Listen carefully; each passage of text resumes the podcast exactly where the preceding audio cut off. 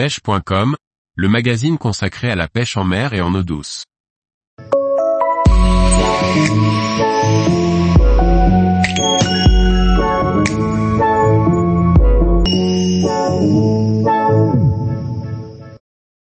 Trois types de spots incontournables pour pêcher le loup au stickbait. Par Antonin Perrotte Duclos. La pêche du loup peut être difficile à aborder, surtout lorsque l'on débute et que l'on ne sait pas identifier les bonnes zones où il peut être en chasse. Découvrons trois spots incontournables pour le pêcher au stickbait. Les côtes rocheuses sont des zones très exposées aux conditions de mer. Les vagues créées par le vent et la houle provenant du large brassent les bordures et offrent un très bon terrain de chasse pour le loup. La température de l'eau est généralement plus fraîche, car l'accès rapide aux grandes profondeurs diminue la vitesse de chauffe de l'eau de surface. Le loup longe très souvent les bordures rocheuses à la recherche d'une proie facile. Bien qu'il ne soit pas en très grande activité à cette période de la journée, il reste très opportuniste et n'hésite pas à attaquer un leurre de surface dans l'eau claire. Pour se donner le maximum de chance, il convient de choisir une zone brassée sans que la surface ne soit recouverte de mousse blanche créée par le ressac.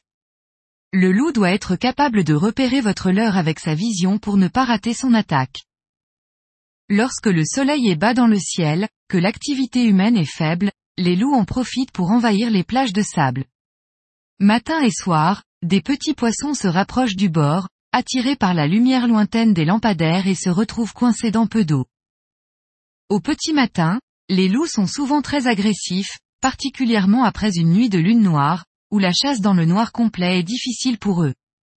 Le soir, c'est plutôt l'activité humaine et le sable brassé par des centaines de baigneurs qui va attirer toutes sortes de poissons fourrages.